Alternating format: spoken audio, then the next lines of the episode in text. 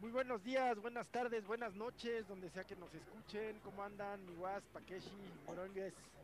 Bien, buenos días, tardes, noches. Aquí estamos desde Portland, Oregon, como siempre. Ah, sí, es cierto.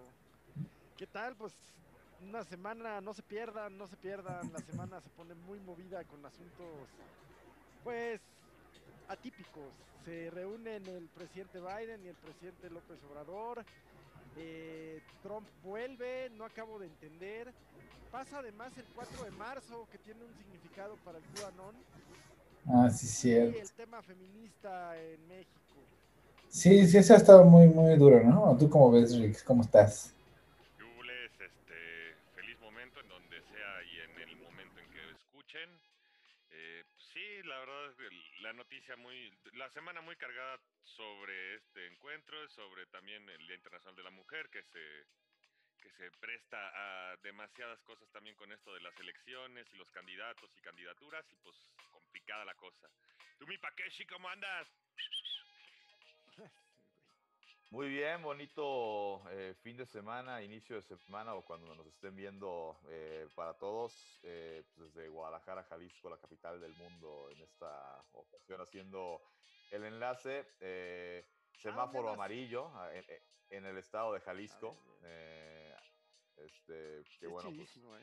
sí, de, de- repente sí se antojaba complicado pensar que en un vaya de las tres eh, las tres ciudades más importantes de este, y más pobladas eh, en México eh, pues Ciudad de México el caso de Monterrey el caso de, Guadalajara pues uno pensaría que la Ciudad de México Nuevo León y Jalisco pues difícilmente saldrían de semáforo naranja hasta que el tema de, de las vacunas estuviera ya muy, muy avanzado.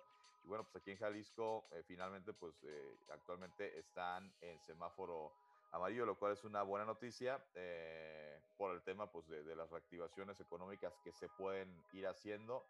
Eh, y bueno, con temas para platicar, ¿no? Eh, lo que dejó la semana pasada, eh, la pelea de Saúl Canelo Álvarez en Miami, y también un poco del plan que ya existe de la Liga MX, de que vayan regresando paulatinamente los aficionados a los estadios, entre otras cosas el Clásico Nacional va a tener público la semana que entra. Eh, y pues en el marco también de, del 8 de marzo que ya viene, eh, pues vamos a tener eh, mesa temática eh, de frente a frente eh, para hablar de fútbol femenino. Muy, muy bien. ¿Solo de fútbol? De, fut- eh, de- de fútbol femenil exactamente vamos a tener panelistas eh, especializadas tanto en el tema de la crónica y periodismo eh, deportivo eh, y que cubren la Liga MX femenil, eh, así como eh, exjugadoras, directivas, vamos a... Se, se está, se está armando el panel y evi- evidentemente pues en cuanto lo tengamos listo lo vamos Qué a hacer padrísimo. oficial en las redes Qué sociales. de del padrísimo, Deporte Paco. Fíjate que yo tuve un compañero en la primaria que su mamá, eh, imagínate, en mi primaria, pues estamos hablando de los setentas, literal. Su mamá había jugado un mundial femenil, Paco, aquí en México, que se había llamado en 1970, previo al mundial mundial, que se había llamado Xochitl. El primer mundial femenil parece en el mundo. Me comprometo a tratar de buscar información y, y la señora era muy buena jugando. jug- eh, de hecho, jugábamos fútbol en esa época y era muy buena jugando y eh, Xochitl. Xochitl se llamó el, el certamen. Me comprometo a buscar información, Paco. De, de- de- de acuerdo, sí, a- a- a- a- a- algo sabemos, ¿no? De un par de, de mundiales eh, de fútbol femenil que la FIFA no los reconoce, que se celebraron en el 70 y en el 71. El 70 fue en Italia, si no me equivoco, el 71 fue aquí en México. Y la selección mexicana femenil llegó hasta la gran final, ¿no? Este, sin embargo, bueno, la FIFA lastimosamente no reconoce esas dos ediciones eh, como oficiales, aunque sí ya en el tema, por ejemplo, de- del Salón de la Fama del Fútbol Internacional que está en Pachuca, ya han habido jugadoras este, eh, de México y no sé si también a nivel mundial que ya han sido reconocidas, inducidas al Salón de la Fama, eh, que tuvieron participación en esos años, en esos mundiales que la FIFA no considera como ediciones oficiales. Y Paco, fíjate que tienes toda la razón, fue en 1971, el año en que yo nací, Y Xochitl era la mascota, bueno, digamos, la, la figura del, de ese mundial. Y, y, oye, que yo no sabía, nomás encontré rápido aquí ese dato. Qué, terrible, ¿por qué la FIFA no lo reconoció? Pues eh, la FIFA donde no ve negocio nomás no entra, ¿verdad? Lo mismo le da un mundial a Qatar que no reconoce un mundial de, mujeres. No sé si tenga que ver porque de que se llevaron a cabo esos dos mundiales a que se volvió a organizar un campeonato mundial de fútbol femenil pasaron eh, eh, por lo menos un par de décadas de, esos mundiales de los años 70 hasta que finalmente se volvió a hacer un mundial porque hay otros torneos, eh, no sé, la, la, Copa Confederaciones a, a, que nace como Copa Intercontinental Rey Fad, se jugaba en Arabia Saudita, el Rey Fad era el que patrocinaba el evento. Eh, la FIFA lo retomó, lo convirtió en Copa Confederaciones y ya después lo empezó a rotar por, por diferentes eh, sedes. Eh, al final eh, se terminó convirtiendo como en un premundial, es decir, ah. un año antes del mundial.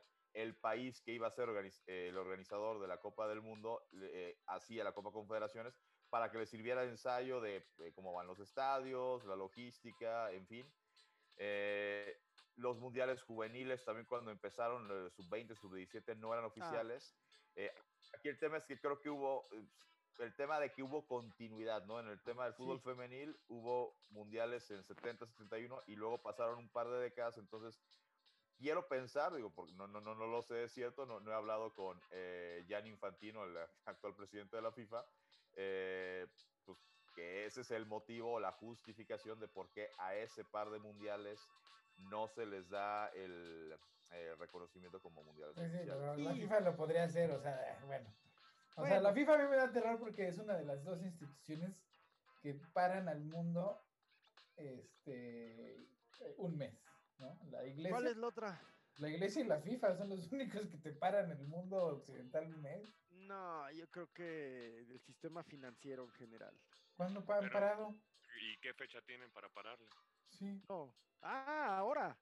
Pues sí, pues un mes se acaba, ah, se acaba sí. todo porque pues el mundial. Ah, entiendo, ¿no? Cada cuatro años. Sí, un mes se acaba todo cada año, pues porque. Las, las Olimpiadas, fiestas... ¿no creen?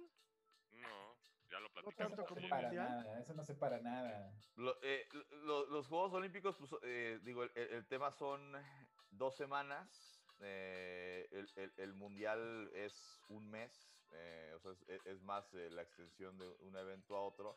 Pero yo, yo sí considero que, que, los Juegos Olímpicos también eh, pa paralizan al mundo. ¿no? Pues a mí nunca me han dado un día libre para ir a ver los clavados, la neta. ¿Sí? sí, uy, hasta la oficina se para y van y todos ven juntos en el restaurante y chupan y bueno, ya váyanse a su casa porque ya están medio to tomados. No, o sea, para los clavados eso no pasa. Eso es cierto. Pero tampoco dura tanto el evento de clavados, güey. O sea, te avientas no. al agua y acabo el Bueno, pedo, pero ¿no? sigue, sigue el ping-pong, ¿no? O sea. Sí. Pero, pero no. tampoco es que tengamos representantes en ping-pong, güey. ¿Y la iglesia cuándo para el mundo? Pues, pues así Navidad. seccionado, pero Navidad, Semana Santa y pues súmale las Bueno, fiestas. al mundo católico, al mundo Por eso dijo, occidental. occidental. Eso fue lo que dijo. Sí. Digo, a nivel político, este, porque finalmente, pues sí, sí la, la iglesia tiene su connotación política, pues cuando hay conclave. ¿no? Ah, sí, sí, pero bueno, igual, como dice el Guas, pues el, tampoco te dan el, el día, día para estar días. esperando al Papa. Pero sí te dan Navidad, Oye, dan Año sí. Nuevo. Y, sí, y en la seguro, ¿no? Y en el PAN, uff, hasta lo ven por televisión, cabrón. Habrá que preguntarles. Y acá, pues, eh, la, la, comidilla de, del asunto en Estados Unidos esta semana, pues, fue que Biden este, critica a, a, los gobernadores de Mississippi y de Texas por, por abrir el changarro, ¿no? Ahora sí que abriendo, abriendo todo al 100% y les dice eh, que no está de acuerdo con, ese, con esa ideología neandertal. neandertal. Cosa que los republicanos toman ahora como bandera de, ay, nos está diciendo neandertales. No, no, no, que la idea de abrir ¿no? el Estado completamente sin ningún tipo de restricción es una idea tipo neandertal, no quiere decir les haya dicho a ustedes neandertales, pero bueno, la táctica política republicana, ¿no? O sea, de, los más reconocidos críticos hasta los menos reconocidos, ¿no? Los más este, paranduleros, pues están así agarrándose las perlas porque el presidente les dijo neandertal. Cuando, pues, o sea, y luego, o sea, la crítica ahí es, ¿es que no se acuerdan de Donald Trump? ¿no? O sea, ¿no se acuerdan de las cosas que, decía Donald Trump acerca de sus adversarios? Pues creo que de Neandertal es así como, pues, pecata minuta, ¿no? O sea, Pues sí, pero lo- eh, hay algo que a veces no, el gran público diríamos, o la opinión pública le cuesta entender, y es que pues todo el tiempo es político, todo el tiempo es enviarse mensajes, utilizar las debilidades del oponente, y el oponente es permanente. Ahora los republicanos se van a convertir en, en una oposición eh, pues, moralista, ¿no? O sea, que es lo lo más que extraño. necesiten ser, lo Sí, que sí, sí. necesiten ser para señalar a los demócratas, en todo, en todo. Sí, van a ser moralistas, los vamos a ver más liberales que Lincoln, eh, en fin. Pues es que la política es así. Mira, hace unos años, eh, cuando, cuando el PAN perdió la presidencia con, con el presidente Peña Nieto, un, una- un antiguo y muy, muy sabio panista dijo, ay, ay, por fin volver a la bendita oposición, ¿no? Claro, en donde tu chamba es estar dándole, dándole, dándole. Sí, Y sí, ahora sí. los republicanos, ahora, ¿qué creo? Pues que a los republicanos les faltan como ideólogos que de veras puedan subirse fuera del discursito de, ay, es peor, dijo, dijo que era bueno y es malo. Fuera de eso, como que a los republicanos sí les faltan buenos ideólogos. Y Ideólogos los y, demócratas sí hay.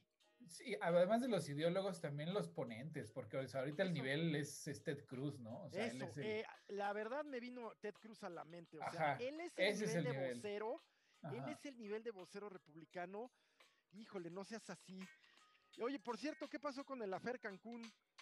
Pues, pues se lo sacudió muy, muy, de una manera en la que, pues es como el América, de odiame más, ¿no? O me amas o me odias. Entonces Ted Cruz de plano fue a CPAC, o sea, después de que pues, el estado estaba en el estado de emergencia, el estado de Texas, y que pues él decidió, después de, del show de Cancún, pues regresó a tomarse la foto este, cargando agua, pero pues era la Sí. foto en un estacionamiento vacío donde realmente, pues este, este personaje cree que la gente es tonta, y pues a lo mejor sí lo somos, ¿no? Pero bueno, es otro asunto.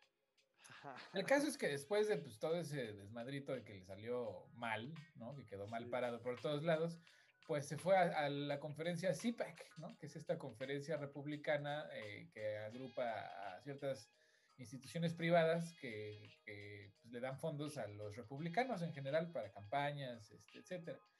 Y pues es muy, es un, digamos, es un evento importante, crucial para los republicanos, ¿no? Es como el corazón republicano.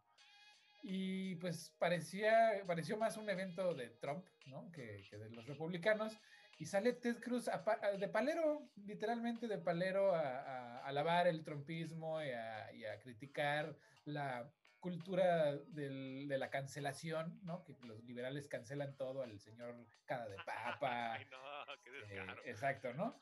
Y eh, con una hipocresía brutal, pero bueno, y, y pues cierra con una broma donde dice que Florida, Orlando le encanta, pero que, pero que a final de cuentas no es Cancún, ¿no? Como diciendo, sí, lo- lo- Florida está muy chido, pero no es Cancún porque yo ya fui a Cancún y ya regresé y me vale madre.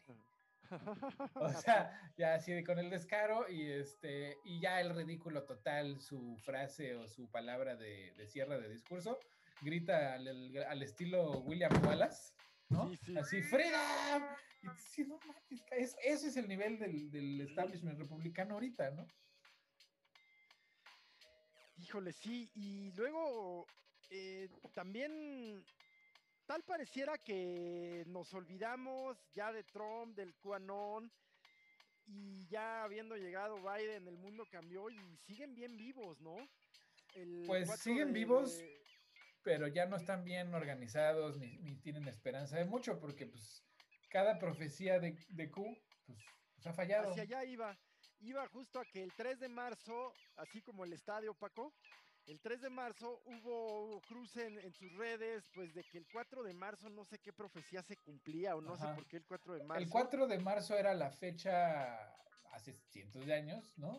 Sí. Donde el presidente tomaba posición, posición Ah, antes. ¿No? ah, Y esto después de la guerra civil se cambia a la fecha que conocemos ahora. Sí, en Y febrero. este, ajá, entonces la, la teoría de conspiración era que como Trump era el presidente legítimo, que él iba a usar la fecha legítima para tomar posesión, ¿no?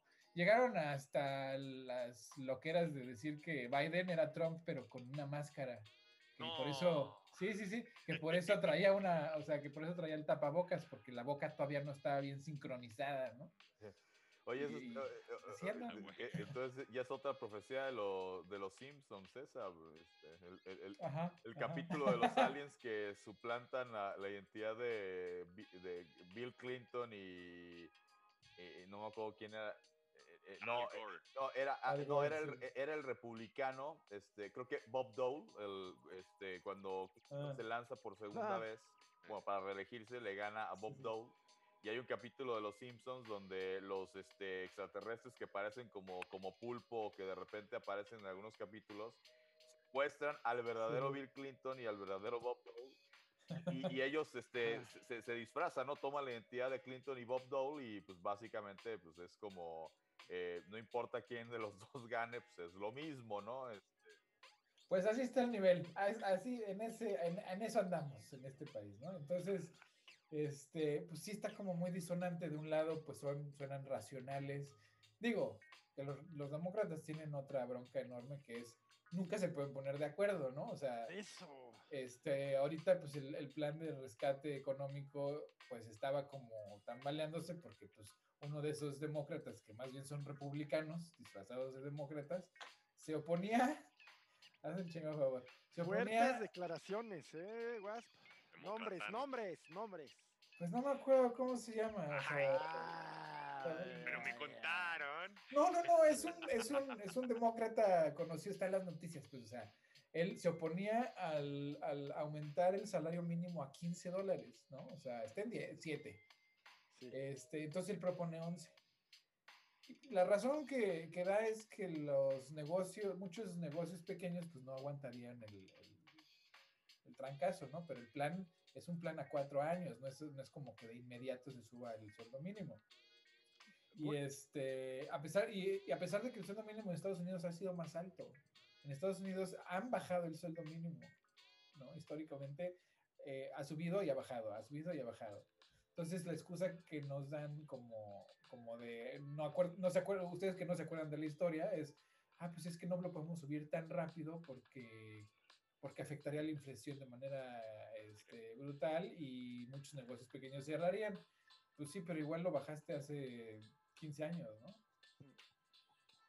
Y sin ningún No, problema. pero además, bueno, lo que se pretende cuando cuando incrementas un salario, pues es que sea una un- una mm, eh, un efecto en cascada en donde se, se incremente el consumo y, y en general mejore. Sí le das un poquito de tiempo, no es inmediato, porque así como sube el salario, pues van a subir Los lo- los, costos. productos, pero le das un periodito de ajuste y, y ya.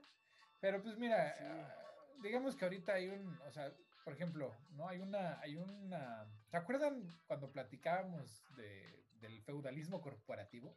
sí, De cómo estábamos viendo tintes de como que venía algo así en un futuro. sí. Bueno, pues ayer estaba yo leyendo una nota muy que a mí me alarmó, o sea, de verdad no sé cómo no es una nota principal, en donde la legislatura de Nevada está proponiendo una ley Sí, para darle oportunidad al Big Tech, a las compañías de pues, Tesla, Facebook, Google, etcétera, de venir a Nevada, ¿no? Que construyan una ciudad autosuficiente para ellos sí, y que les dan el- el- la autoridad de condado, ¿no? O sea, autogobierno, ¿no? Ven, haz una ciudad, crea empleos y te doy la oportunidad de que la gobiernes. O sea, yo he estado, me olvido, de ese Ajá. territorio es tuyo y pues es un, es un condado. ¿Y Con- qué el condado? Google. Pues ¿Qué es, es- es- feudalismo corporativo. O sea, imagínate Eso que el es, Estado sí.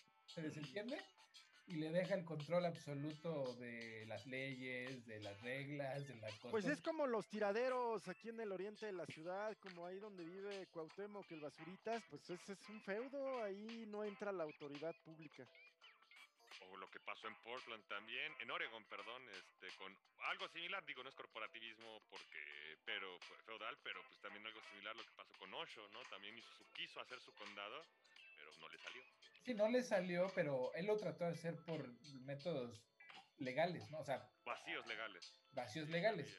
Pero ahorita el vacío no es vacío, o sea, la, la, la propuesta de ley es yo Estado, ajá, la autoridad, la autoridad. Se, se rinde, ¿no? O sea, aquí está este pedazo de tierra, de tierra es tuyo, tú cobras impuestos, tú legislas, tú pones gobiernos, tú...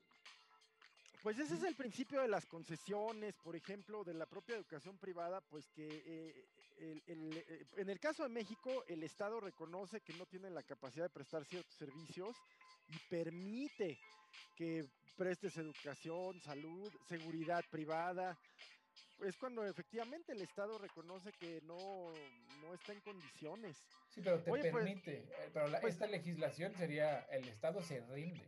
Sí, pues lo que yo te diría es que de las muchas cosas que van a cambiar, y no por el COVID, sino pues por, porque los tiempos evolucionan, pues va a ser esta relación de poder en donde la verdad es que a todos, a todos se nos olvida la historia de la Edad Media, pero en la Edad Media el gran poder pues eran las guildas, eh, los gremios, los, eh, los, prestamistas, esos eran los reales poderes, porque tenían a, a, los reyes, pues verdaderamente, sí, los burgueses que tenían verdaderamente a los reyes en sus manos porque eran sus acreedores. Eso no cambia, no cambia. Eh, y pues sí, yo creo que pronto estaremos viendo la réplica de ese modelo, no solo en Estados Unidos. En México, bajo la actual administración, creo que, va a tardar, pero al tiempo, pues una parte del mundo, no, grábenme, grábenme, pero hablo de 20 años, ¿eh? 15, 20 años. Las profecías de los Gildardos. sí, sí, sí. Pues, pues yo creo que ya vamos a ver esa nueva como forma política, forma de poder, no sé cómo llamarla, pero sí, sí, pues. El condado Google, ¿no? el principado de Facebook. Cosa así. cosa así, y, de veras ciencia ficción ya no, ya controladísima centralmente, ¿no? Este, automatizada. Pero al tiempo. ¿Pero quién tiene pues derecho a ir ahí? Ya no es Estados Unidos. O sea, si, si pasara esa legislación, ¿quién tiene derecho de entrar y de salir? Fíjate, cuán, ajá, pues eh, son, son nuevas preguntas, así como, ¿qué, si, ¿quién llega a Marte? ¿Qué? ¿Es dueño? Este... híjole. Sí, güey. Pues mira, ese, ese, para eso todavía falta mucho, porque mira, ahí estaba leyendo otro artículo acerca de Marte. Es que para que un humano, para que tú puedas pararte en la superficie de Marte, Está cabrón porque la temperatura a la que hierve el agua, o sea, te hierve la sangre. Punto. Ah. Sí. Entonces, este, pues no, no, no sé, creo que todavía ese, ese sueño guajiro le falta mucho. Hay muchas cosas que todavía hay que... Sí, por cierto, eh, la, la X-Space sigue experimentando, ¿verdad? Y ahora ya consiguió aterrizar, pero estalló después del aterrizaje, ¿no? Sí, pero cada día va mejor la Sí, cada día se acerca más, ¿eh? Cada día se acerca más. Yo tengo confianza. Bueno, uno de los, uno, yo creo que de los impulsores de este nuevo mundo en donde sean las, las corporaciones las que manden, pues es Elon Musk, sin duda. Pues mira, ya hay otros, ¿eh? Hay otros. Elon Musk está muy trabado en lo suyo, pero ahorita hay una propuesta para el, pues no, creo que 10, 15 años. Ahorita que dices trabado en lo suyo, ¿qué es lo suyo? Pues en, en hacer un imperio este, mediático de, sí, de su persona, ¿no? Se encanta a sí mismo. Es decir, véanme qué chingón soy, ¿no? Eso es lo que hace ese güey. Pero, pero pues, de negocio... tiene recursos. Sí, bueno, pues es que él, es parte de la elite de este país, o sea, no es así como el genio que salió de la seco pública y que no es Albert Einstein, es un güey muy preparado que siempre tuvo acceso a, recursos extraordinarios y pues, ¿no? Pues, bueno. Este, el caso es que pues hay una propuesta de, negocio que pues, en los próximos 15 años van a construir un hotel en el espacio. ¿no? Va a Sí. tener cine, va a tener restaurante, o sea, digo, ¿para qué chingados quieres cine, güey? Pues, no vas a ir a ver la Tierra rotar sobre su propio eje, ¿no? ¿O qué, ¿Para qué vas al cine? ¿Vas al espacio a ver una película? No, pues sí está padre, güey. No, pues está de huevos, pero ¿para qué le ponen cine? Van a, proyect- van a proyectar películas sobre la luna. Ándale. ¿Sabes? Yo creo, ¿sabes para qué? A ver qué opinan, pero es que como que demasiada silencio y soledad, bueno, pon tú que puedas poner música, pero yo creo que sí afecta la, la salud mental. O sea, como que necesitas re- regresar a pues a lo que te da seguridad en la tierra y pues no sé, la verdad no, no lo tengo muy elaborado, nunca lo había pensado, pero no creo que lo hagan solo para... eh, sí, es como, hoy, ¿para qué te vas a Acapulco y te encierras a ver Netflix, no? Pues, Un poco eso es tu pregunta, sí. claro. Pero no sé si tenga un propósito, ese, ese es lo que yo digo. Pues no, yo creo que es nada más sacarle vara a la banda, ¿no? Pues es un hotel que va a costar una millonada, o sea, tampoco es como que así, pues que vamos, vamos, órale, sí, vamos. Ah, a lo mejor Organiza. contemplas el espacio todo el día y ya para dormir, pues te echas una Pues, serie sí, así no, aburridona. pues, la gente con mucho dinero, pues luego tiene caprichos como ese, ¿no? Ese, muchos otros. Pues eh, eh, entiendo que en, en Dubái hay un hay una zona de un hotel sumergida. Ajá, y No, o muchas sea, otras los- cosas. Hay el los pastel más caro del mundo que está los hecho. cuartos están en, en- en- sumergidos. Sí, sí, sí. Y hay un pastel que está, un hojaldre de oro por completo, ¿no? Sí, por ejemplo, ¿no? O sea, pues ¿para que no te lo vas a comer. Pues, pues no, pero ¿O sí, se sí? lo comen. Sí, sí se lo comen. ¿Te comes el oro? Sí, es- ahí- ponen, en México eh, compras un pastelito que tiene un hojaldrito, así un- una, una pestañita de oro y pues igual. Bueno, es que hace muchos años eh, me dieron un licor que tenía eh, ho- hojas de oro en el fondo. Mm. Sí, Sí. pues es, es, pinche hoja de oro, pues no, te pasa. Ya, ya. sí, como la que se este, usa para la- los marcos de las pinturas y eso. Ándale, ese, ese mero. Sí. Oye, estaba viendo que, no sé si conozcan a esta youtuber que se llama Just Stop, que Pues la conocí porque ahora está, está denunciada y, y me parece muy bien. Sí, pero, pero es, un, es un caso bien interesante porque, o sea, la ignorancia no te exime de, de cumplir No. la ley, ¿no? Pero pues la muy bruta, este, pensó que pues, o sea, ella no hizo nada, ¿no? Lo único que hizo fue, y le llegó el video, lo transmitió, hizo mierda a la chava esta, ¿no?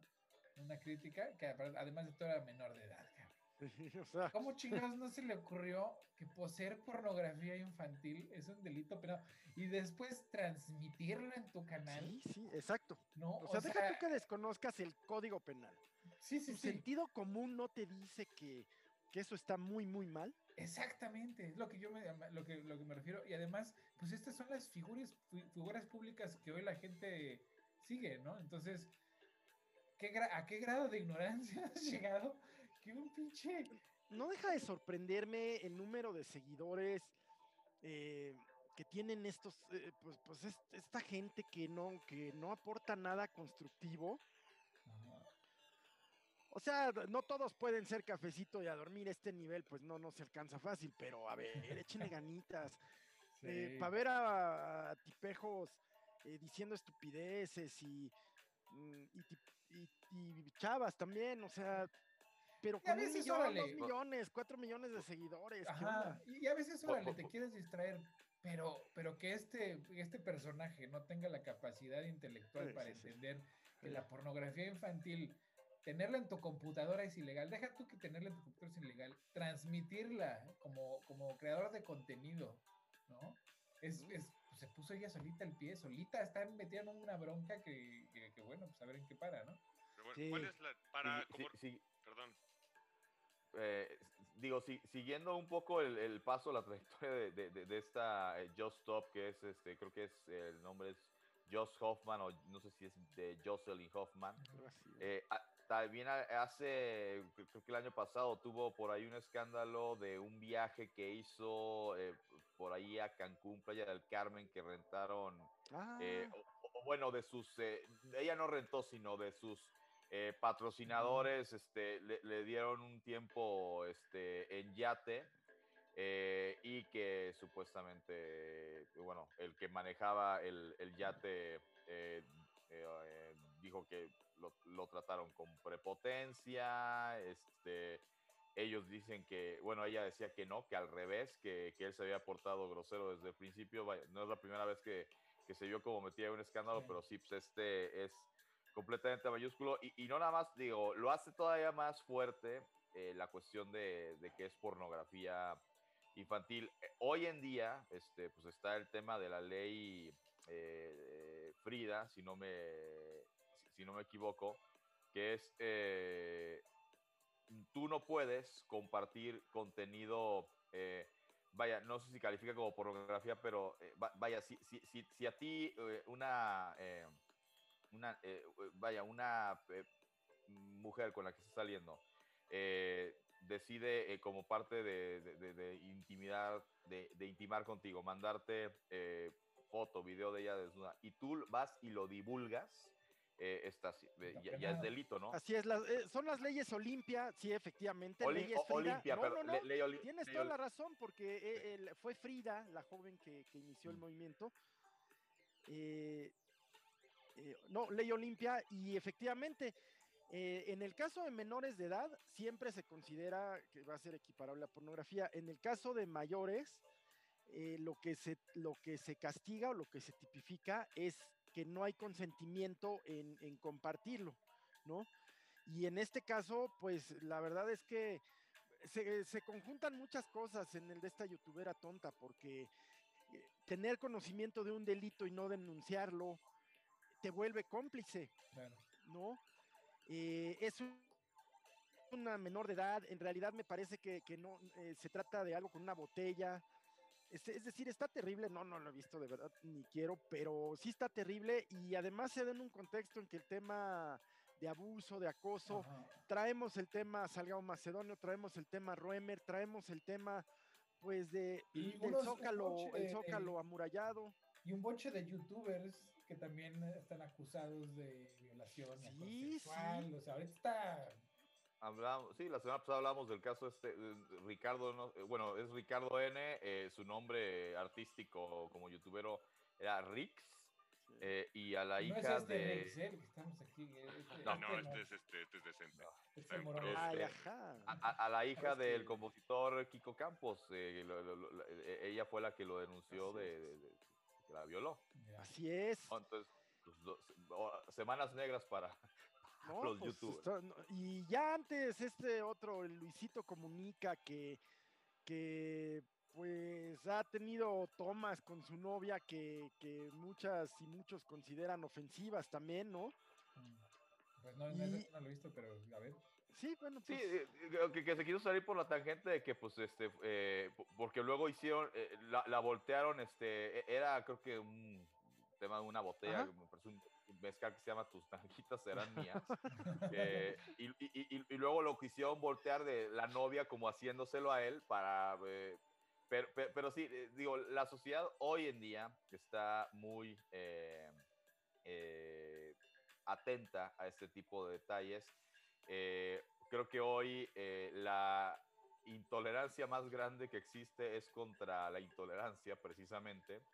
Entonces, eh, sí, hay que tener eh, mucho cuidado. Yo creo que ese tipo de comunicaciones, en el caso de Luisito Comunica, es, bueno, pues, si tú dentro de tus cuatro paredes, tu relación de manera personal, privada, así te llevas y te, te albureas con tu novia, perfecto. Yo creo que no hay por qué estar este, compartiéndolo así, porque digo, seguramente tuvieron muchísimos que lo tomaron como, ah, qué, qué buen sentido del humor y demás, pero pues está un sector muy grande de la sociedad que lo ve como, pues, eso es misógino, eso es violencia verbal de género, etcétera.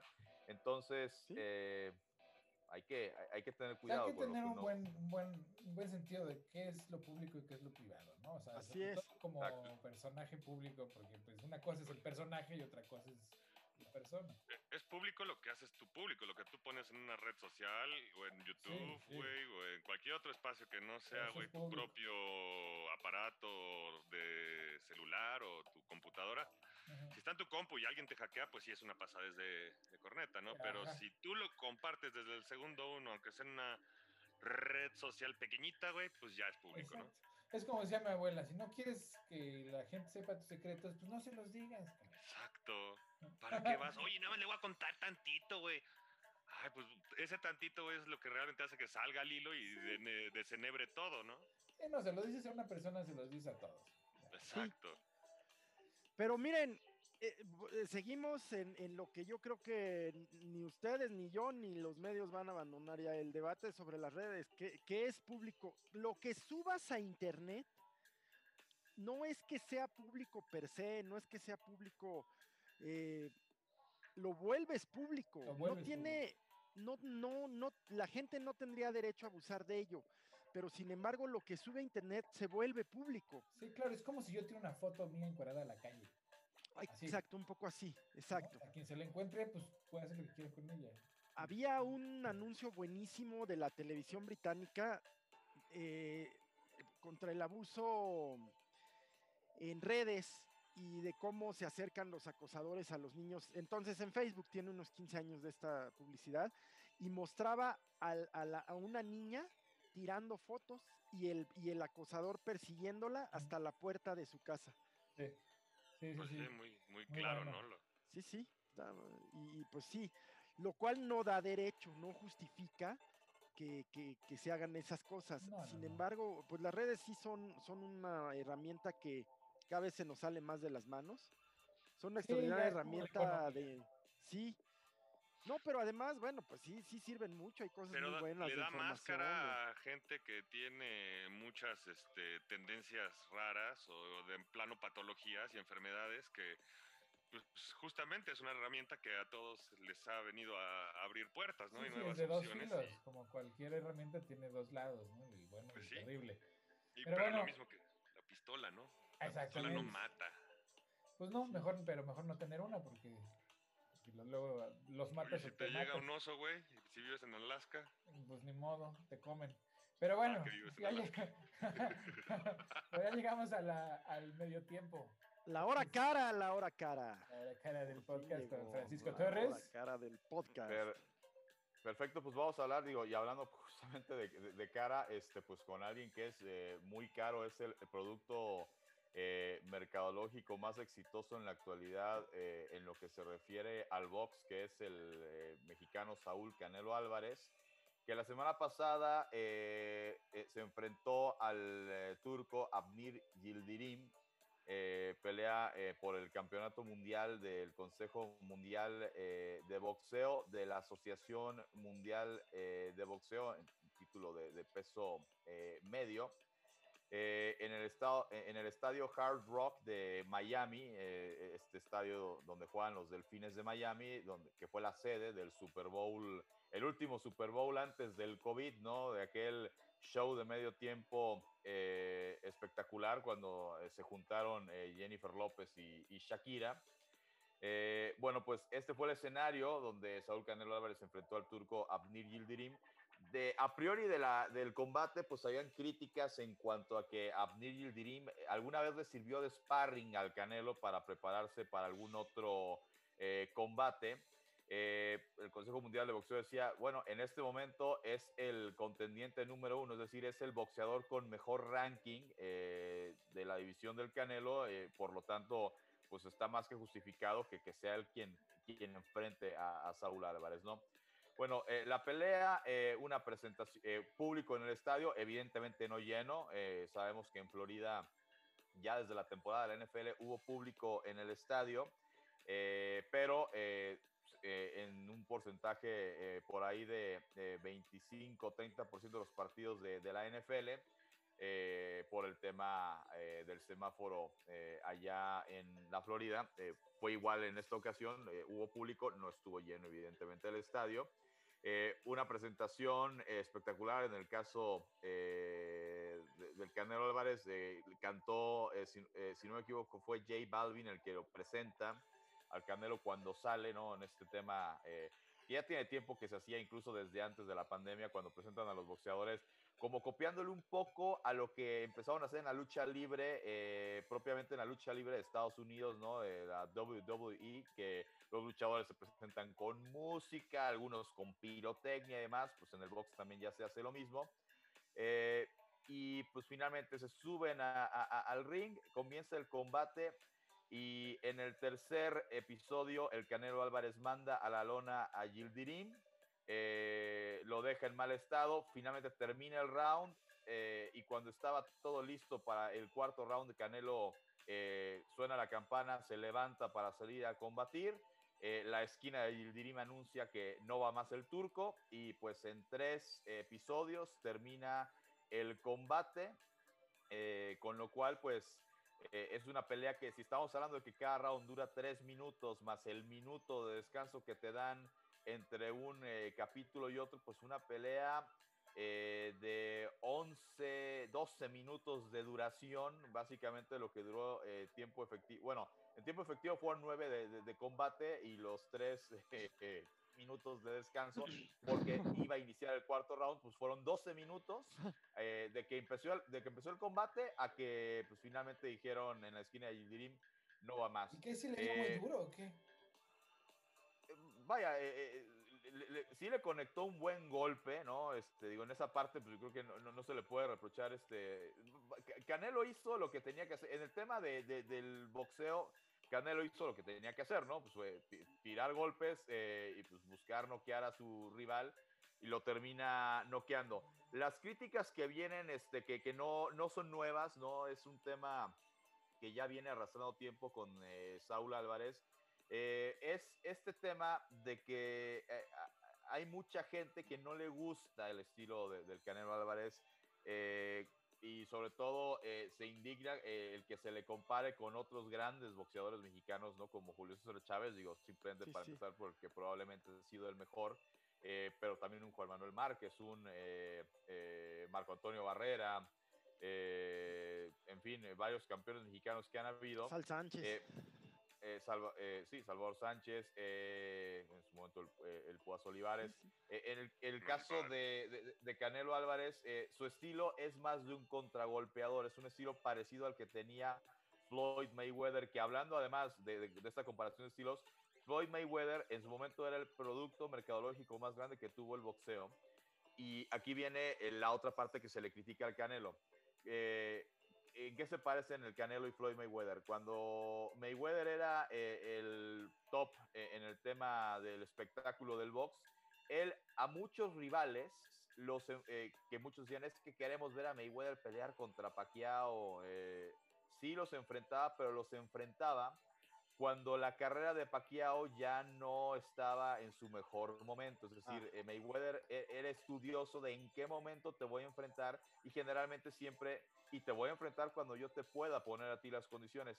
Y, eso es lo que se le critica mucho a Canelo y a la gente que le maneja su carrera, que hay rivales, porque ha enfrentado a Miguel Cotto, Miguel Cotto fue campeón eh, mundial, eh, eh, ha enfrentado también a Gennady Golovkin, también un extraordinario boxeador, el, el, el kazajo. pero la crítica es cuando los enfrentó fue en condiciones donde el Canelo dijo cómo y cuándo te quiero enfrentar el tema a lo mejor de eh, en un, eh, yo quiero que sea en este peso y que a veces el rival tuvo que bajar de, de, peso para eh, y esto pues que lleva una deshidratación no para el tema del boxeador. Entonces esta es la parte que se le critica al Canelo. A, a final de cuentas hombre si el rival acepta, pues el rival acepta, ¿no? Yo creo que pues, eh, eh, si el Canelo le propone, oye, pues vamos a pelear en este peso y el rival acepta, porque pues este, si lo hacemos te va a caer tanta feria, pues finalmente pues también creo que el rival pues está poniendo de su parte y, es, y, sería en este caso cómplice si es que vamos a, considerar que, que, esta práctica de, de, Canelo y de la gente que lo maneja es una práctica negativa para el deporte. No es el primero, seguramente no va a ser el último boxeador que, que diga, oye, pues, yo hoy soy el número uno, este, tanto, si, no en el tema boxístico, sí en el tema de imagen, en el tema de espectáculo, de que la gente quiere ver mis peleas, y por lo tanto yo digo que tenemos que pelear en este lugar, o, quiero que peleemos en tal peso, etcétera. Eh, finalmente yo creo que eh, Canelo Álvarez cuando eh, se retire del boxeo, creo que la historia sí lo tendrá que colocar eh, entre los mejores boxeadores mexicanos que ha existido. Evidentemente si le entramos a este tema que de repente en las películas de Rocky, ¿no? Que, también creo que vienen las críticas, ¿no? Uno ve las películas de Rocky contra Apollo Creed, Ándale. Round 15, que, que ahora ya son eh, 12 rounds, ¿no? Round 15, y los dos este, con el rostro Sí. ensangrentado, lleno de moretones, te pegan al mismo tiempo, se caen, Adrian, te arrastran para Adrian. levantarse. O sea, ese tipo de peleas es obviamente muy complicado. Pues fue, fue- fue una película. Nos encantan las películas de Rocky, pero pues es, es- Sí, es- es, sí. este, e- e- es ficción, ¿no? Entonces, eh, vaya, a final de cuentas, el día que Canelo se retire, eh, si haces esta simulación, ¿no? De videojuego, de, a ver, pongamos al Canelo en su mejor época contra el Julio César Chávez de su mejor época, pues seguramente Julio César Chávez hubiera ganado este, al Canelo Álvarez, eh, seguramente un Juan Manuel Márquez, eh, digo que era otro peso, pero haciendo el tema de pon tú que los dos pesaban lo mismo y en su mejor momento, pues sí, seguramente un Juan Manuel Márquez, este, a lo mejor un Marco Barrera, a, a lo mejor sí le ganarían al Canelo, o tal vez no, digo, no lo vamos a ver nunca. Eh, no es el campeón mexicano más espectacular, ¿no? No. Eh, eh, es lo que hay. Sí. Si los rivales eh, en la división del Canelo hoy en día no eh, dan el ancho, hombre, pues este, eso yo creo que no es culpa tampoco del Canelo. Contra Golovkin, particularmente, yo vi las dos peleas que tuvo. eh, me parece que Canelo peleó bien más allá de si la segunda, que es cuando gana. eh, hay quien eh, dice, vaya, a- revisando la pelea, es que yo vi ganar a Golovkin, soltó más golpes Golovkin, etcétera. Hombre, yo creo que Canelo no peleó mal esos, es- esos dos combates contra Golovkin. Ahorita la crítica es que debería darle, debería haber tercer eh, combate contra Gennady Golovkin y bueno, pues el equipo del Canelo eh, tiene otras prioridades y, eh, y ahí radica pues las críticas a este boxeador tapatío, boxeador mexicano que pues hoy por hoy es eh, el máximo exponente que tiene el boxeo mexicano. No sé si sea el mejor, tampoco me considero experto en la materia, eh, platicando con muchos que sí lo son, eh, pues eh, coinciden que de repente la crítica es muy dura y es injusta con el Canelo y que si el turco eh, re- recibe un golpe en el tercer round, eh, casi no suelta golpes y en el cuarto round ya no quiso salir, eso pues no es culpa del Canelo, ¿no? Entonces, eh, pues así las cosas, ¿no? Con el tema de, de Saúl Oye, Paco, pues justamente a, a mí me causa, y yo creo que a mucha gente mucha curiosidad, la- los efectos, evidentemente, pues bajar de peso, sí, ya, ya lo mencionabas, tiene el efecto de deshidratar, y subir, porque muchos buenos boxeadores que les pasa esto, en donde ya son invencibles en su división, y suben o bajan, cuando bajan, ya lo mencionaste, y cuando suben, pues se vuelven muy vulnerables, se, se vuelven Ojos. Cuando los hacen subir de peso, eh, digo, y- y- insisto, platicando con gente que sabe, lo que me han dicho es, eh, eh, cuando te hacen subir de peso, eh, eh, pierdes eh, seguramente velocidad, ¿no? Porque pues está, o sea, tus músculos, o sea, todo, o sea, te tienes que empezar a conocer, este, digo, más pesado con, sí, mayor masa muscular, pero también tus movimientos no son tan ágiles. Vaya, eh, si uno ve una pelea de box entre dos de, de- peso, de, peso pluma, de peso gallo, de peso mosca, pues evidentemente entre más bajo es el peso, pues es- son más rápidas las peleas, ¿no? Pues, este, son, son más ágiles, ¿no? De ahí, eh, por ejemplo, de Cassius Clay, Mohamed Ali, para muchos el mejor boxeador de todos los tiempos. em, eh, decían que eh, era un peso completo, pero que se movía en el ring como si fuera eh, un peso pluma, ¿no? Era muy ágil eh, Mohamed Ali. Entonces, eh, el común denominador es que cuando tienes que subir de peso, pierdes, pierdes agilidad, ¿no? Y cuando bajas de peso, te deshidratas, porque, vaya, es, es- es un trabajo exhaustivo el que tiene que hacer el boxeador que está bajando de peso. Sí, sí. Además de que cuando dan el peso en la báscula, luego viene un efecto rebote que también es este eh, de repente devastador para, para los boxeadores, ¿no?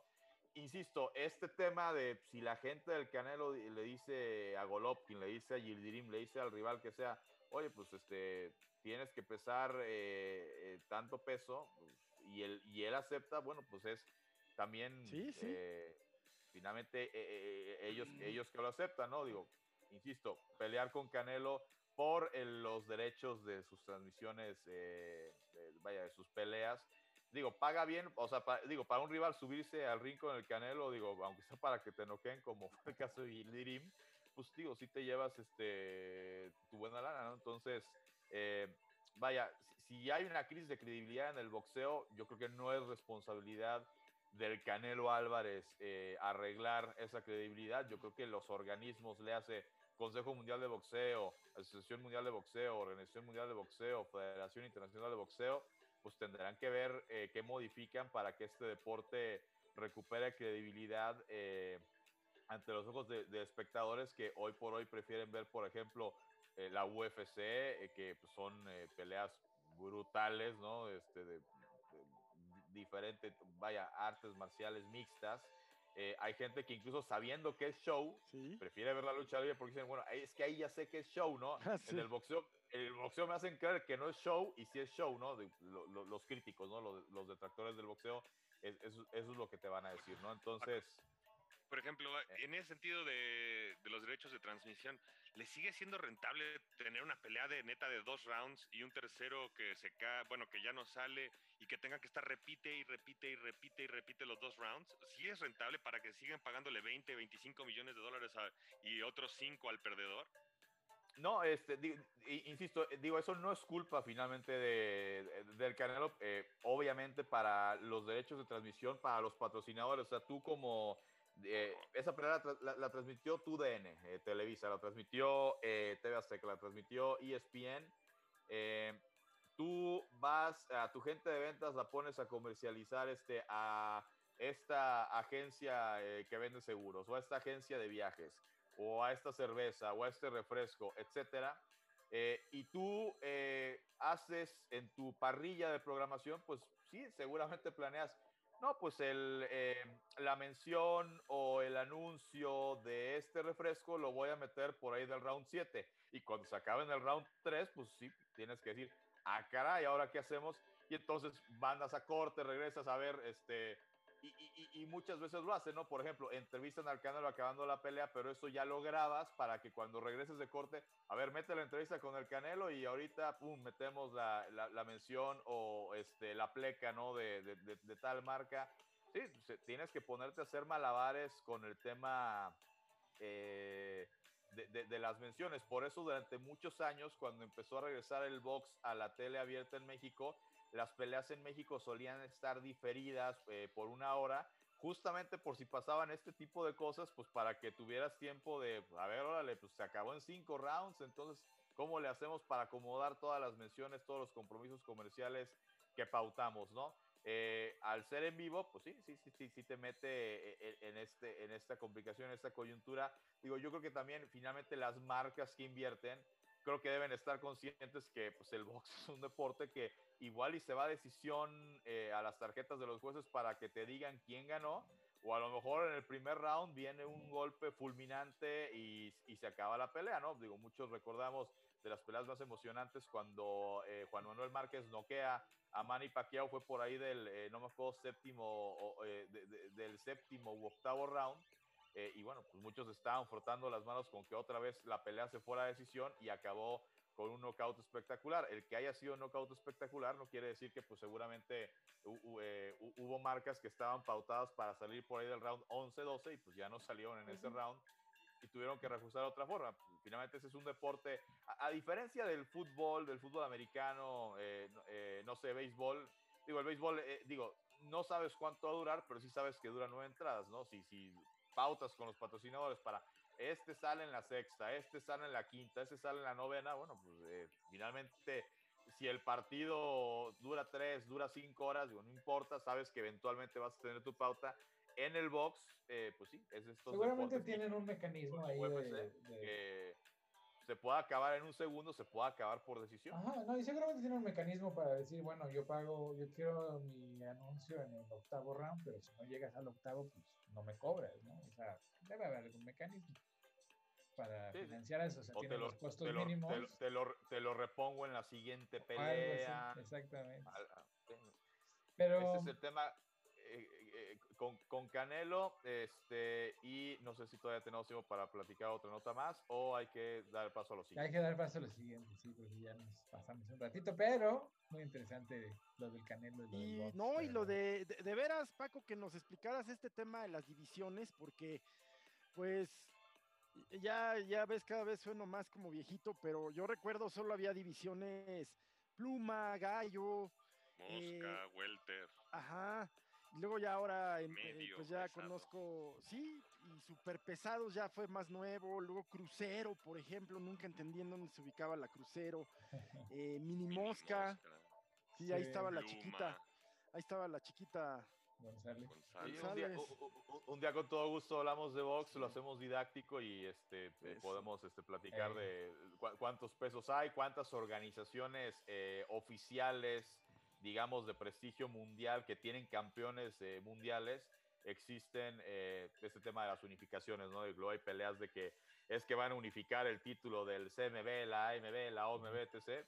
Lo platicamos con mucho Ah, gusto otro día. Pero bueno, pero Claro, pero mientras. con- conste. Sí, seguro. Seguro que sí. Mientras, pues, dos personajes este, que ya los dábamos por, ¿no? Por lo menos retirados, vuelven a salir a la luz pública. Trump, que pues ya este, pues, trae ganas otra vez. Pero a mí me parece más curioso Fernández de Ceballos. ¿A qué sale? ¿Ahora, ahora qué trae? Man, Pues, ¿a qué sale Fernández de Ceballos? eh, Yo te lo voy a, te lo, te lo voy a resumir. La carencia, oh, pues, la carencia de, de liderazgos en la oposición, la carencia absoluta de personalidades en la oposición. Que, que bueno, pues tienes que recurrir. E- Es como si eh, volvieras a contratar a Hugo Sánchez, por decir algo, ¿no? Pues a sus... A Boxear a sus- Márquez. ¿sí? ¿No? Eh, es la absoluta carencia de voces. Me parece que Ricardo Anaya No, bueno. pues, no sale a alcanza a levantar, ridículo, no alcanza a más, ¿no? levantar. Y no hay en la oposición una, una sola figura que, que que pueda ser voz, que Pero nada. Ceballos tampoco, ¿no? O sea, No, no, y como pues, bueno, que- Exacto, pero fue, fue. El propio presidente sacó el debate aquel de, del 2000, me parece. Eh, pu- pues fue, o sea, ya tienen que recurrir a los que fueron, justo a, justo a eso me refería. O sea, ya hay que recurrir a las viejas glorias porque no hay nuevas. No, el ingeniero ya está enfermo, entonces ya, ya no, pero ya solo queda, de veras, eh, que- que- qué terrible, ¿verdad? Que la oposición no haya generado figuras nacionales, subrayo nacionales, de, de, de- de vocería. Pues es que formaron sus cuadros eh, pretendiendo que iban a estar eh, ¿no? en el poder durante pues, una eternidad, la verdad. Yo creo ¿no? que ahí está el problema, mi querido Héctor. Creo que de hecho más bien no formaron cuadros, nadie formó cuadros Pues y no. ahorita no hay... Pues sí los formaron, o sea, con sus cuates, No. la neta, eran Pero es que ves, ves el PRI de antes, les enseñaban en el Frente Juvenil Revolucionario, les enseñaban debate, les enseñaban historia, les enseñaban a- un poco de cultura para que llegaran a hablar y no dijeran pura babosada, como decían. Por eso te digo, Este, se sintieron como que ya lo tenían ganado para siempre. Este. Acción Nacional, este, los Eh. juvenil de Acción Nacional igual, o sea, se supone que tendrían que estar motivando la, el salir Oratoria, jóvenes, oratoria, argumentación. Exacto, en las escuelas que pudieran tener sus propios perfiles, ¿no? Escuelas de la derecha, en escuelas fifís, en escuelas de centro para la gente del PRI, incluso en escuelas de izquierda deberían, el- el, eh, antes de hecho, eh, eh, los, los partidos de izquierda buscaban a todos sus cuadros eh, eh, ideológicos en la UNAM y en estos lugares. Ahorita solo hay porros. El Este- PRI, el PRI te reclutaba si eras campeón de oratoria, Así es. asegurabas tu, en fin. Bueno, pues otras formas, otros tiempos, sin ¿Quiénes duda. son las figuras hoy? El candidato de Nuevo hay. León, ¿no? Velo, eh, ¿Cuál? este machín que, que, que sale con los... Samuel fosfo, García fosfo. es como esos youtubers de los que hablábamos hace Exacto, unos, ese, unos ese es el Ese- nivel ese de es su política talento. y las formaciones que están Ser teniendo los cuadros. Eh, el Ser instagramero, tiktokero. el que salga eh, este el travieso Arce a, a competir con la con- el cabrón en Big Brother no podía ni juntar dos palabras bien, güey, ahora resulta que ya va a ser candidato o ya es candidato. Sí, sí, em, pues No, terrible, pues, terrible. pues, está bien la y- y, así como está ese tipejo, pues está eh, en todos los partidos, eh, pues figuras de la farándula, ¿se acuerdan que lo platicábamos? Lupita Jones bajo, por, Baja California Norte, me parece, por el PAN.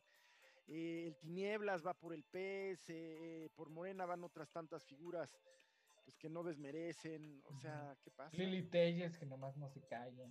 ¿no? Sí, No, Pues, que, ¿qué que- pasa, que- no? que- además me encanta porque pues fue, o sea, ella llega al Morena. donde está hoy por Morena.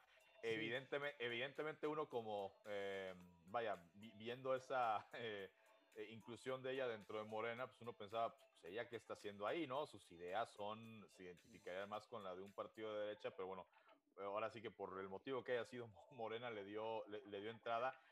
No tardó, que ni cinco minutos este, como abanderada de Morena y se fue a Acción Nacional, que pues, es un partido que históricamente tiene sector, eh, porque tampoco todos los panistas son así de cerrados, no, eh, pero pues que seguramente se identifican con, con eh, las ideas, eh, a mi gusto, eh, Conservadoras, sí. conservadoras y retrógradas en algunos Sí. casos de Lili Telles, ¿no?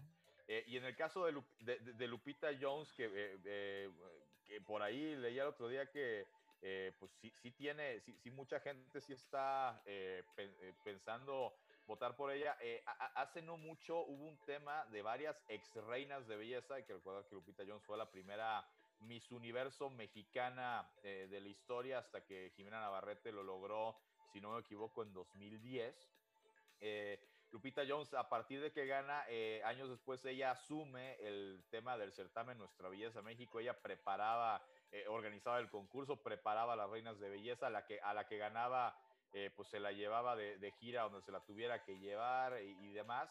Y bueno, varias salieron a señalar que pues fueron, vaya, víctimas de, de- digo, aquí más, más bien como maltrato psicológico, como que era muy dura Lupita Jones, eh, que no sé si eso en su momento eh, le pueda salpicar, eh, porque pues, en la política ya ven que Seguramente va a salir todo. cua- cua- cualquier defecto se lo guardan y lo utilizan en tu contra, pues en el momento, este, que cuando necesitan que te bajes si es que vas arriba, ¿no? Entonces, este, a, ver, a ver cómo le va en ese sentido a Lupita Jones. ¿no? Pero pues cada vez tenemos menos cuadros de gobierno, menos cuadros de política y más. Pronto empezarán a llegar, a llegar influencers, youtuberos, de verdad, ¿no? Que son, que son las figuras Uy, de hoy. sí, no, seguro. Espérate Sí. unos cinco años, vas a ver. Menos, menos, güey. Sí, va. Sí, güey. Yo creo que Y para pues esta. digo, para seguir con el mismo tema, pues a Cuomo, el gobernador, digo, el alcalde de Nueva York, o no, el gobernador de Nueva York, perdón, Sí, Cuomo, pues también Estados ya lo acusan de, de harassment. ¿A quién? ¿A una mujer? Pues varias, Mm, varias, o sea, de hecho hay un video donde está un- una chavita como veintitantos, No me 22, digas. 23 años, y en un lugar público de plano así le dice, no, pues, este, yo sí tendré una novia de tu edad, ¿no? Casi, casi, así como diciéndole, pues, ¿qué onda, no? Sí, y, sí, le- sí. y luego le agarra la cara así como queriendo darle un beso y pues la pobre chava pues trabaja para él y le cagan así como no mames, espérate, güey. Ya sabes de eso que, que tú, todo el mundo se da cuenta que la persona está incómoda excepto el otro güey que está ahí enfrente. Así, ¿no? Y después de ese pues ya salieron otras dos, dos mujeres a, a decir lo mismo, que pues era medio, medio libidinoso el rujito, ¿no? Sí, sí, sí. Anda metido el cuomo también, ahora en bronca también. Híjole, se suma a los que estuvimos platicando, ¿no? Ya no nos dio tiempo, o a lo mejor un minuto del tema Salgado Macedonio. Ah, Y sí. Ya se ha hablado mucho, ya ríos de tinta. Por supuesto es un tema que debe platicarse, debatirse, pero eh, en la situación que, que además no entraña juicio alguno, pues la situación es que hoy jurídica y formalmente él es candidato en Guerrero. Ahora también hay que decir que, que, que de- Morena, las, las campañas iniciaron en general esta semana en el país, pero en, en Guerrero iniciaron ayer. Mm. Y hay que decirlo, aunque bueno, pues vamos a ver si es una farsa o... ta- También hay que ponernos en el lugar del partido. Eh, ayer el secretario, el delegado de Morena en el estado decía que, que- que lo va- van a hacer una encuesta este fin de semana.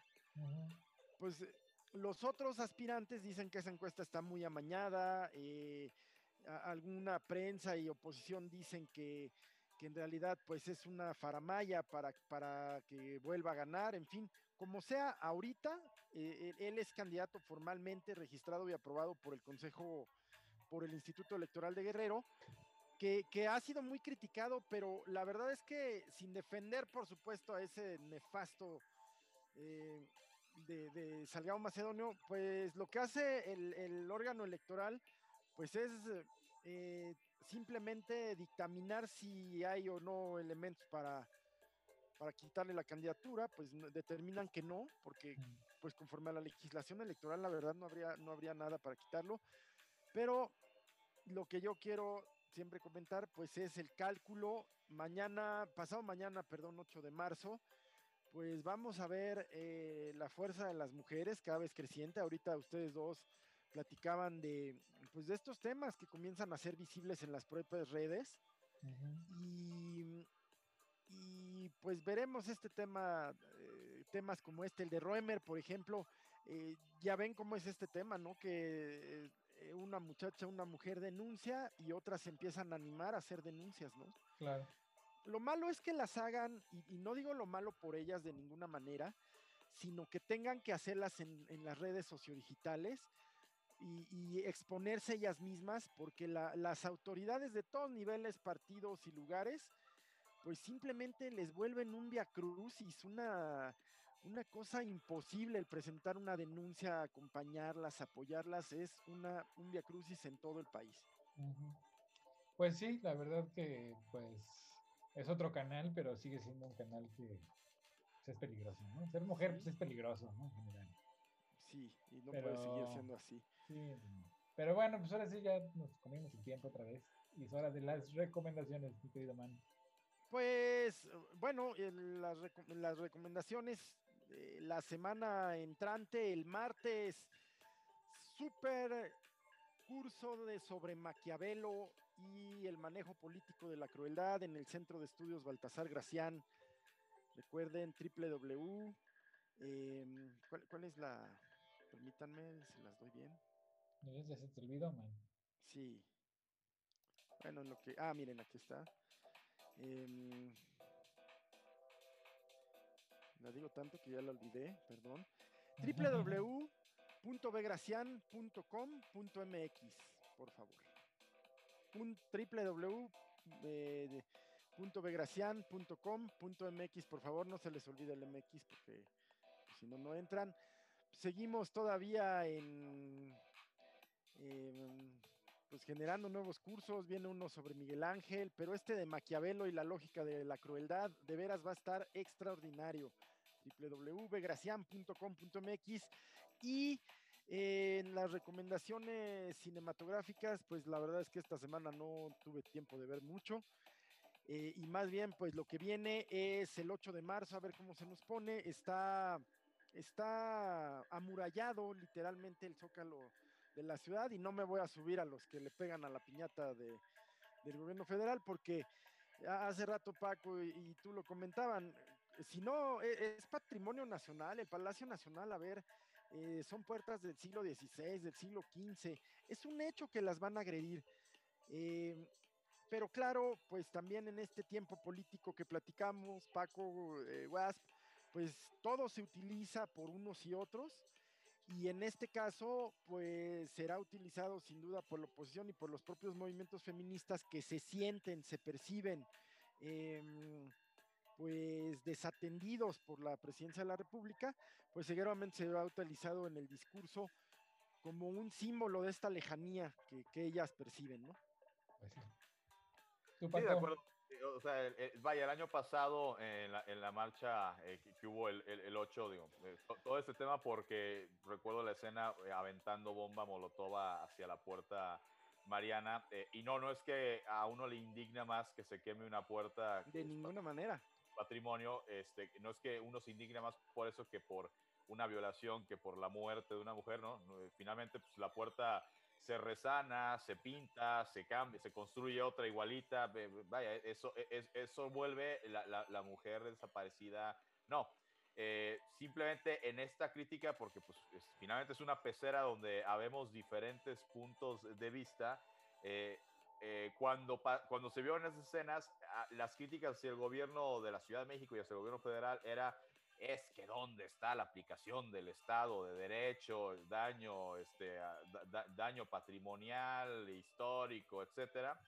Ahorita las críticas seguramente van a ser, ah, es que no las van a dejar expresarse con libertad, ¿no? Este, Y, y- y- y no es que uno esté a favor de una u otra eh, forma de, de- de manifestarse, ni de una u otra forma del gobierno de, de vigilar o de tratar de contener el tema de, pues, de la molestia, porque pues, sí, seguramente pues, a- a- van a haber muchas manifestantes que van a ir en un tono molesto, en un tono más eh, radical, habrán otras más moderadas, como en todo movimiento que busca eh, conseguir algo.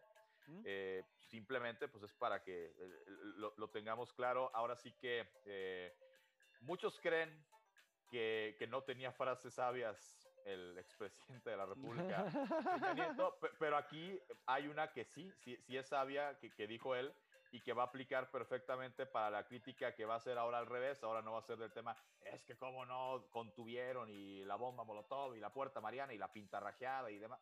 Bueno, ahora por, la, por el tema del amullaramiento, pues va a ser este, la crítica de, "Nah, es que no las dejaron y les tienen miedo y no las dejaron expresarse libremente, etc.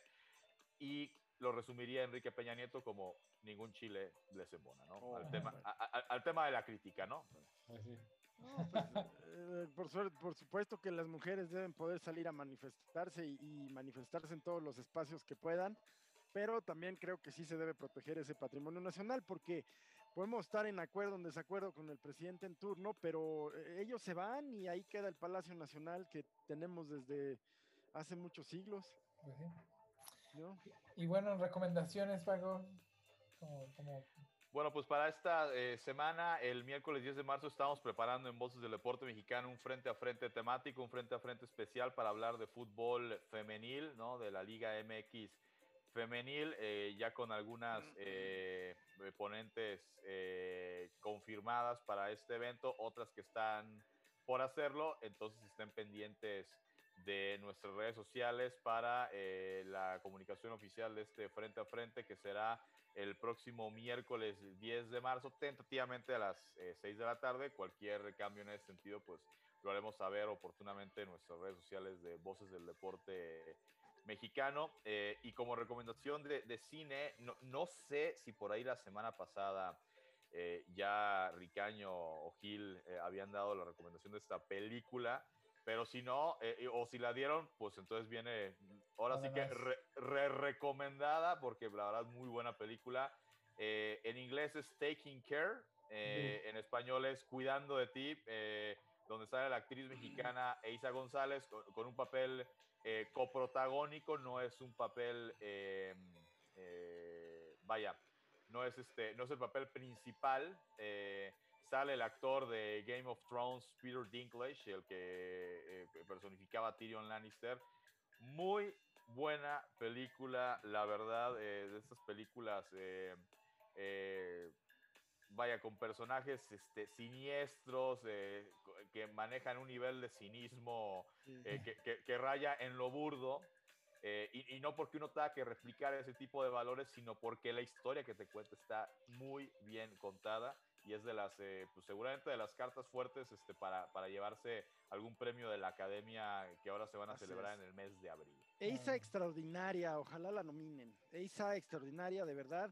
Descuida, yo te cuido, le puso Netflix. Descuida, yo te cuido. sí. sí, hay que verla.